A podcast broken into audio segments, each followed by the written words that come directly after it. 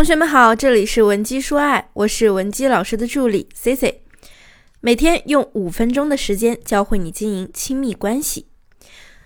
在做咨询的过程中呢，不少想挽回感情的同学跟我说啊，老师，我都不知道他为什么要跟我分手，我们方方面面都很合适，我甚至比他的条件还要好，他为什么还要离开我呢？或者呢，还有一部分同学啊，在被分手一段时间后，发现啊，前任谈了其他对象，表现的明显比和他谈的时候更加宠爱现任。这个时候呢，咱们内心啊就会有一些不平衡。凭什么呀？那女的看起来没啥气质，又矮，工作也没多好。我朋友都说我比她条件好几百倍，我前任是不是瞎了呀？现实生活啊就是这样。有些同学要颜值有颜值，要能力有能力，结果呢，还是面临着一个被分手的境遇。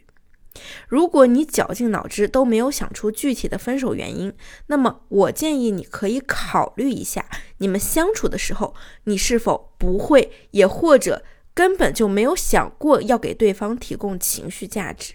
那么，如果你想要挽回这段感情，或者说你想经营好现在的感情，今天这节课呀，值得你点赞、收藏、记笔记。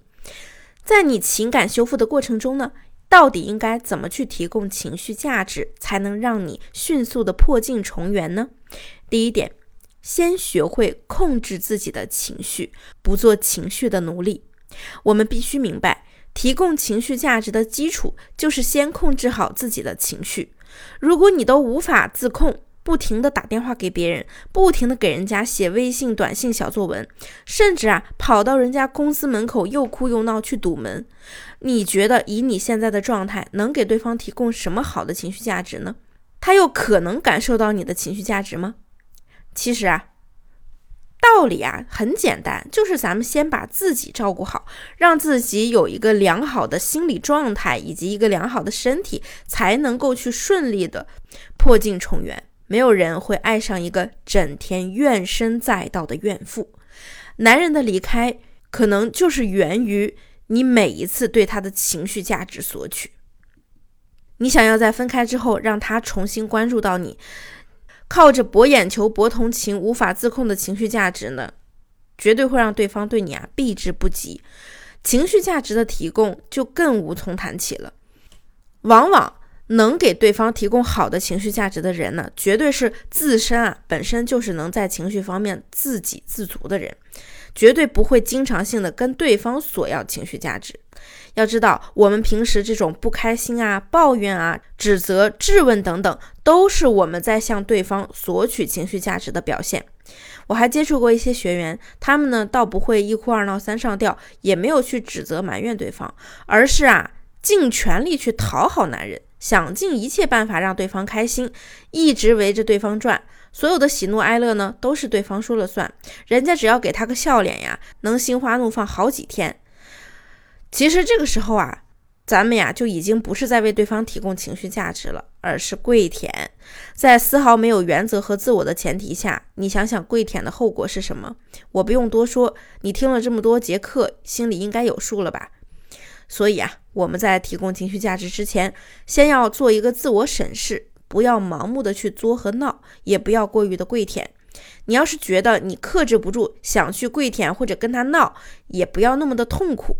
我建议啊，你和我们的分析师聊一聊，添加微信文姬零七零，文姬的小写全拼零七零，让他陪着你复盘感情，挽回感情。那么第二步，你的付出是因为你认可了对方，而不是为了达到我们自己情绪索取的目的。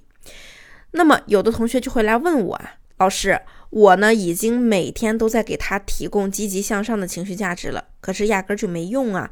我太心急了，没有效果，是因为你的重心可能颠倒了。换个位置来看，要是有个人每天没事儿就变着法儿的来夸我、捧我，那么我一来会觉得对方目的不纯，想捧杀我；二来呢，也会觉得你肯定是有求于我。我不接受你这种畸形的情绪价值呢，太过正常了，因为你的目的性表现的太强了，会让别人心里很不舒服。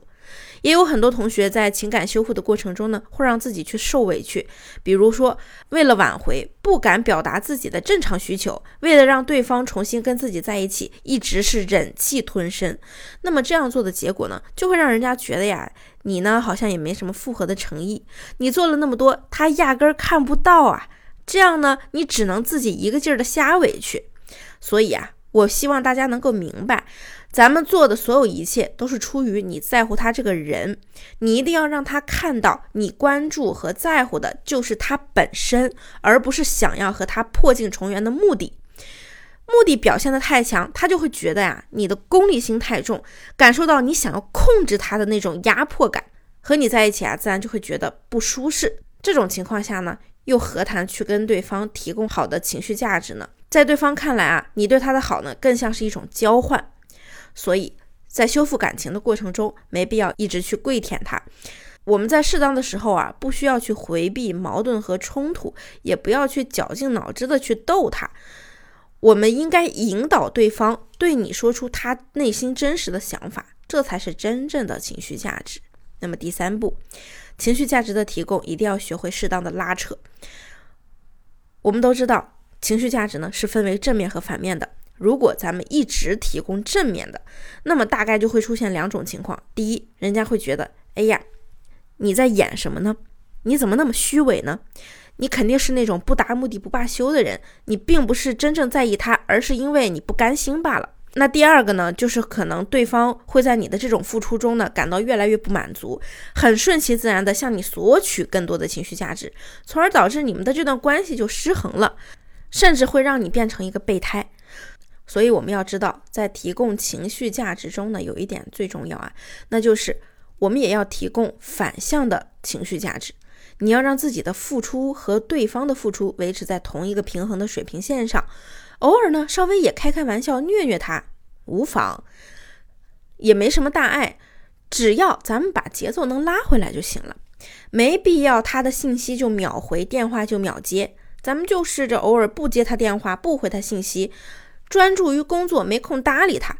要不然呢，他找你的时候，你就去和朋友聚会，冷一下他。偶尔呢，咱们再撒个娇，小作一下，让他感受到这种情绪上的起伏。给一个巴掌，再给一个甜枣，才是情绪价值的精髓。不过呢，这个巴掌和甜枣的比例呀，就在于咱自己的把控了，切记不可失衡。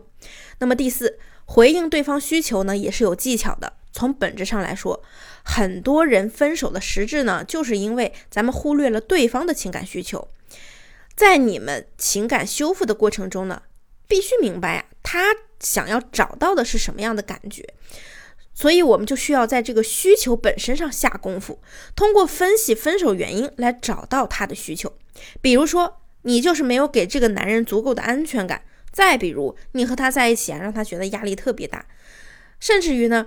他和你在一起呢，觉得呀，你总是在跟他索取情绪价值，觉得很压抑等等。当我们找到对方真实的需求之后呢，再尝试主动的去满足他，让他感受到你的改变以及复合的诚意。如果说你还是不知道怎么做，也不要过于担心，添加我们的微信文姬零七零，文姬的小写全拼零七零，发送你的问题即可获得一到两小时免费情感咨询服务。好了，我们下期内容再见。文姬说爱，迷茫情场，你的得力军师。